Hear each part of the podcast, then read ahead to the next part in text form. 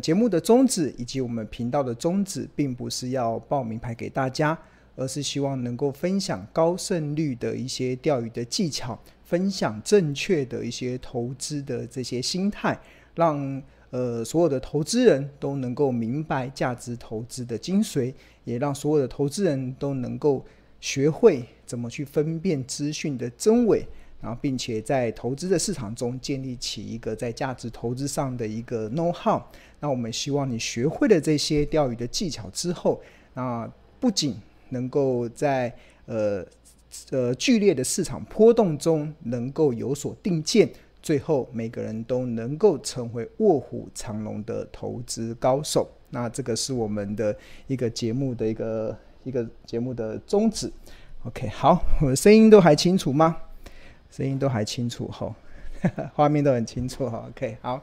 那过去这个礼拜大家还好吗？对啊，最近的台股真的就是上冲下洗。那我有在形容嘛，像我前两个礼拜我去台南，然后那时候到了奇美呃奇美博物馆，不知道大家有没有去过奇美博物馆？然后那奇美博物馆的一楼里面就有个罗罗丹厅，那罗罗丹厅它有有有有一副雕。一幅雕像，那那幅雕像是罗丹一个非常著名的一个雕雕像，然后他的名字叫沉睡者、沉思者的 沉思者。那这个沉思者他，我那时候看到他在沉思的时候，我也在想说，哇，那最近市场的投资人可能也要沉思，因为最近的行情的波动真的很大。那为什么要提到这个罗丹的沉思者呢？是因为这这一座的雕像啊，它刚好是源自于。罗丹的另外一个作品叫做《地狱之门》的其中的一个一其中的一尊的雕像，然后后来因为大家非常喜欢这个沉沉思者的这个雕像，所以后来就把这个原本这个地狱之门，它基本上是一个群雕，这个群体的一些雕塑，其中那个人物给单独拉出来，变成现在大家所著名的这个呃罗丹的沉思者，就是这样子的一个动动作的一个雕像。对啊，那因为它是地狱之门嘛，那就让我想到这过去这，尤其是六月中旬以来啦，其实联准会因为加快了升息的一个速度，就是联准会的老鹰当道的、这个市场也形容开启了地狱之门。那其实我先前有跟大家。跟大家分析过嘛，只要这个十年美国十年期公债殖利率如果飙破三 percent 的时候，其实过去的华尔街会形容叫做开启地狱之门，因为它会造成资本市场一个很大的剧烈的波动。那我们看到现在目前的美国十年期公债第十年美国十年期公债殖利率确实是很很有一个突破三 percent 的这样子的一个状况，所以。也开启了地狱之门，所以大家最近应该都在地狱地狱的这些过程中走了一遭，看到市场这样子的剧烈的波动。好，那不知道最近大家 还好吗？那呃，应该自从我觉得从六月中旬之后啦，其实呃，联总会开启了地狱之门之后啊，那我觉得。尤其我们的频道啦，或者是庆隆上一些节目的时候，就会看到很多下方有很多的网友会开始留言，然后这些留言可能会一一方面，我觉得他们可能不是这么了解价值投资的这个精髓；另外一方面，就开始一些做一些看图说故事的这样子的一些指，也不不一定是指控啦，看图说故事，然后指鹿为马的这样子的一些酸言酸语。那当然，庆隆都尊重了。那那在这过程中，我觉得刚好，我觉得这一些人的一些留言呢、啊，我觉得，呃，一开始看的时候是我会觉得有有有点好笑啦，对不对？一开始有点生气，但是后来觉得，诶，这好像也是很多投资人的心态，所以我觉得有点哭笑不得。但是我觉得后来我的心态就慢慢调整了，就是有看到有这么多的这些呃。呃，酸酸民的留言之后啊，我觉得我们身为旁观者啊，应该要蛮开心的，是因为我看到这个可以让我们了解他们的心态。那这一些的心态刚好也反映了很多股票市场的一些现象，或者是很多呃很多投资人普遍遇到的一些困境，或者是你根本没有了解，你原来你的心态是这样，而且你这种心态可能已经把你导向了呃把股票市场。当做是赌场当做是投机的市场这样子的游戏中，而不是把股票市场当做投资的市场来看待，那你的心态就会偏掉。当你心态偏掉的时候，当然你的很多在看待行情的波动的时候，你自然而然就容易陷入 陷入到我们现在目前讲的今天的这个主题叫赌徒的怨气中，这样很多酸民的留言。好，那庆呢，我觉得刚好也可以利用这样子的机会来帮大家来您呃更加的理清。我觉得这个呃所谓的投资这件事情，那我稍微整理了一下，就是在过去这一两个礼拜，很多这些酸民的留言嘛，那其中有一些留言提出来的时候，其实呃，我觉得也可以给大家去思考。那呃，比如说有一个有一个酸民的有有一个网友的，不要讲酸民呐，可能有一个网友的网友的留言，他认为说股票他他认为投资的目的就是为了赚钱。这个大家都认同嘛？投资的目的是为了赚钱，对吧？而不是为了当股东，不是为了当股东。而且他讲的很义正言辞，然后我听的时候，我有点有点愣住了。诶，投资股票不是不是为了赚钱，对啊，我们大家都能认同，但是不是为了当股东的。尤其最近大家很多套牢的股东嘛，人家觉得我不是要当股东的，我是要我是来当呃，我是来赚钱的，我是要做那个价差的交易。我觉得这这个这个网友的留言刚好也反映了目前很多市场散户或者是一般的投资大众的普遍的心态，就是你没有认真的，你可能太 focus 在股票的价差上面，就是你在呃，可能就很很钟钟情于热衷于那个。追逐那个股票的价差上，而忘记了，其实我们投资最正本清源的，其实你就是身为一家公司的股东。我们投资台积电好了，我们投资红海好了，我们甚至投资呃兆丰金好了，其实。目的就是为了要去当这家公司的股东啊！你不当他股东，那你你那当股东，那如果你是投资到好的公司呢，你有好的价格，那当然你就能有容易赚钱的机会。所以我今天带给大家的第一个第一个呃概念啊，就是第一个概念就是我们投资股票的目的就是为了要当股东，而且当股东这第一个。那第二个，我觉得这个也很值得跟大家想的，就是呃有些人说啊那个呃。除了这个当股东之外，还有一个第二个就是，如果从我们价值投资的这个概念啊，或者是从呃股神巴菲特这样的角度来看的话，其实第二个概念就是你，假设你要买一家公司的股，当这家公司的股股东的时候，你买一张，你买一张哦，你你买一张的股票，跟买下这家公司全部的股权，你背后的思维没有任何的差别。大家有没有听懂？大家有没有听懂？这个这也是股神巴菲特教庆农的，而且这几年庆农也越来越能够呃领领悟这这句话的真谛。就是比如说我们买台积电好了，很多的 很多人大家听到庆农的一些在很多节目上的一些看法，所以很多人跑跑下去买台积电。那我要跟大家讲，你不管你今天你是买台积电一张，或者是你只买它一百股，跟其实你背后的思维啊。跟你买下全部台积电的股票背后的思维是一模一样的，没有任何的差别。大家一定会觉得，怎么可能？怎么那个差别？因为我们是要买呃。那个差别就是几分之几的差别，你可能买下全部的股权就是百分之百持有，那你买下你可能一张，你可能就是百万分之一的股权，对啊。那不管你是买一百 percent 的股权，还是买百万分之一的股权，基本上你背后想要去买它的理由是一模一样的。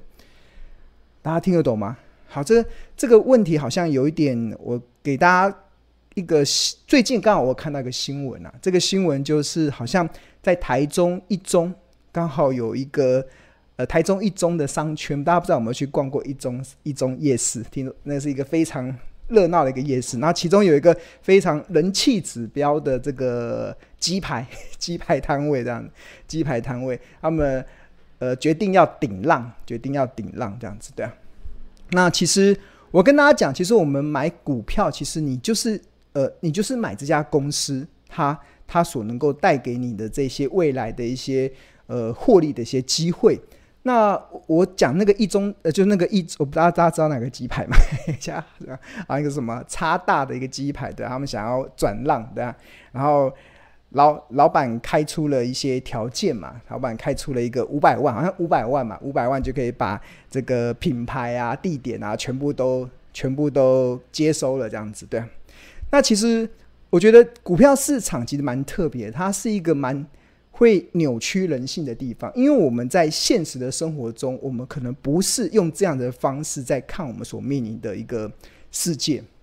比如说我刚才所提到的，就是呃，刚呃那一中那个台台中一中的那个商圈那个叉大鸡排要转让嘛，对啊。那假设我们假设它就是一家公司哈，它就它就是一家上市柜公司。那你要去买这家鸡排店啊，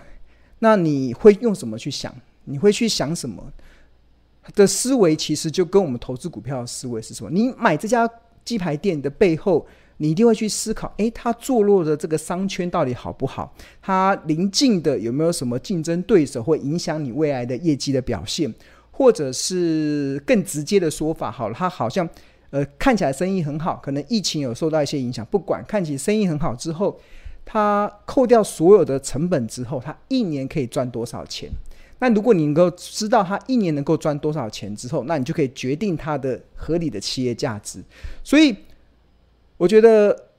买股票其实也是一样，我们在投资股票也是一样。我们就是呃，即使台积电，我们买一张可能身为它百万分之一的股权，但是你背后的思维跟它买下整家公司背后的思维是一模一样的，这个才叫做投资。那这个思维会是什么？你就会去思考，我身为他的股东，那我应该要注意什么？我这家公司到底值不值得我去长期持有？就像是那一家鸡排店，我愿不愿意去当他的老板？我愿不愿意去身为他的股东？你一定会在意很多的事情嘛，对啊。那但是很多的投资人很特别，就是你可能买下了这个鸡排店之后，你可能隔天后隔隔隔没两天就想要把它卖掉了，就纯粹想要把它卖掉的。那你完全都不是在去思考这家。这家鸡排店它经营的状况是如何？而是你买了之后，你可能隔两天你就想把它卖掉，或者是隔几天之后，你又想要把它呃做那个所谓的价差的交易，那那个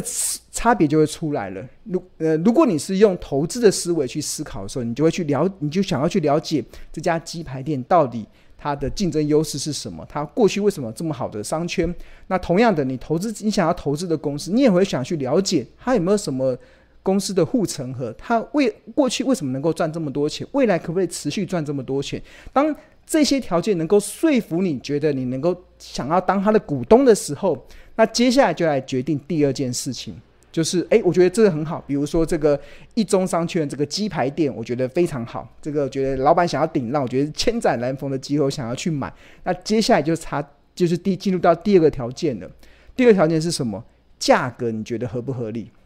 那听说啦，听说这个老板是开价五百万，开价五百万，对啊，开价五百万。那五百万合不合理？那当然，我跟大家讲，所有的商品，所有的企业，它都可以透过财报分析去计算出它合理的企业价值，尤其股票也是一样。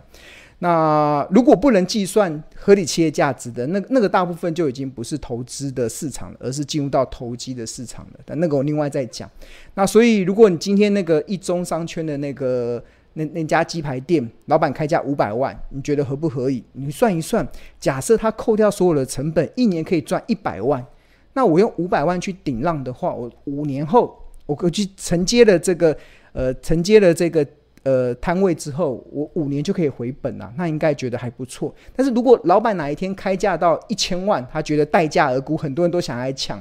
那你就会开始划，开始计算，我一年扣掉所有的成本才赚一百万，那现在开价一千万，那我不是十年才能回本？那这个可能经营的风险就会比较高。那反之，如果五百万开出来之后，那乏人问津，老板可能。砍到剩四百万，可能看到三百万，他可能急需想要用钱，或者是他根本就想要退休了，不想要管这个了。那他出的价格越便宜，那你应该开心还是？如果你觉得你那家鸡排店，或者是你想投那家公司，是你想要投资、想要拥有的，当当开价越来越低的时候，你该开心还是该难过的？当然是开心，因为你可以用更便宜的价格去买到你想要。投资的这些商品，你想要拥有的这个企业，所以这个很多的最近很多的网友这边就在那边留言说，投资跟投机或者是赌赌赌赌呃赌，应该说赌徒，那什么样的定义？那个定义就是你是用什么样的角度去看投资这件事情，去看股票这件事情。假设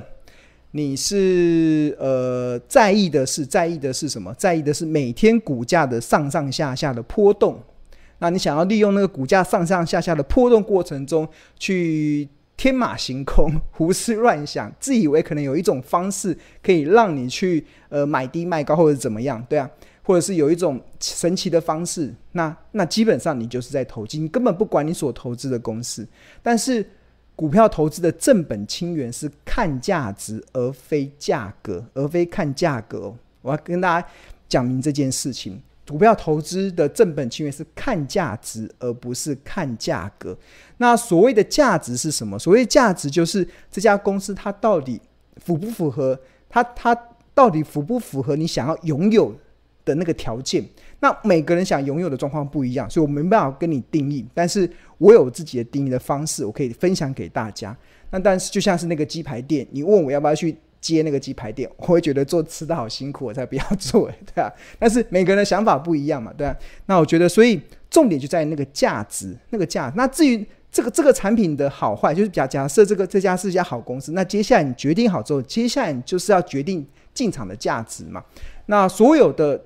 企业都可以透过财报分析计算合理的企业价值。那原则其实就是透过它未来的现金流量去折现回来，或者是透过它未来能够赚多少，然后去推估。就像我刚才讲的，刚才那个鸡排店，假设一年可以赚一百万，那老板现在开价五百万，那你觉得五年就可以回本？你可以接受？那如果哪一天开价到一千万，你觉得不十年这个有点太夸张了，你就不会去追高嘛？所以价。所以这个就是可以让你，因为你对价值你有一定的定见之后，那自然而然就会提供你跌到便宜价或跌到昂贵价的一个一个参考的依据。那我觉得大多数的散户啦，我觉得我目前看到的一个现象就是大家。真的太过的去理会这个股票的价格的波动，而把股票价格的波动以为你是在投资。基本上，你当你的重心放在股票价格的每天的波动的时候，你就已经不是在投资了，而是你在投机了，而是你是在赌博了。对，因为股价的波动，套用欧洲股神科斯托兰尼讲的。小狗的跑走动是没有意义的。按照股神巴菲特的论点来讲，每天股价的波动其实是没有意义的。重点还是要回到主人身上。那如何去看待这个？呃，应该说这个每天股价的波动呢？我觉得巴菲特他形容了一个我觉得蛮好的。这个是巴菲特的老师葛拉汉曾经教导巴菲特在你在。在灌输这个价值投资的这个概念的时候，一个非常重要的一个定见，这个定见是什么？这定见就是你要把每天股价的波动啊，看作是一个叫做市场先生的人。你应该把市场的价格想象成一个名叫市场先生的企业合伙人，然后他每天都会出现，就像每天股市都会开盘嘛，然后每天出现之后，他就会提出一个价格，然后而且在这个在这个价格上，他要么是把你的股票买去。要么把他的股票卖给你，但是啊，你要认清楚哦，市场先生的报价是非常的不稳定，因为他有一些无无药可救的精神问题，这个波动是非常的情绪化的。那有些时候，他只会看到影响企业的积极利多，那在这种情绪之下，他会报出一个非常高的买价。那因为他会担心你会把他的股票买走，夺取他巨大的收益。而有些时候，他会非常的沮丧，因为他眼中只会看到企业和整个世界所遇到的麻烦。而在这种情况下，他提出来的价格会非常低，因为他很害怕你把你的股票甩给他，你把他的股票甩给他。然后，但是啊，市场先生他有一个非常可爱的一个特征，就是他不在乎招人白眼。就如果他今天的报价没有引起你的兴趣，他明天还是会再带来一个新的价格，交易与否全在于你的选择。那重点是什么？重点在于市场先生是来伺候你的，不是来指导你的。那对你有用的是他的钱包，而不是他的智慧。就是股价的波动，他是来伺候你的，不是来指导你的，对啊。然后，如果有一天他带着特别愚蠢的情绪出现的时候，你可以自由的选择给他白眼，或者是利用他。但如果你被他的情绪所影响，那将会是一场灾难。就是你每天追着股价跑的时候，你你最后的结果会成为一场灾难。你可以利用它，但是你不能透过它来引导你的智慧。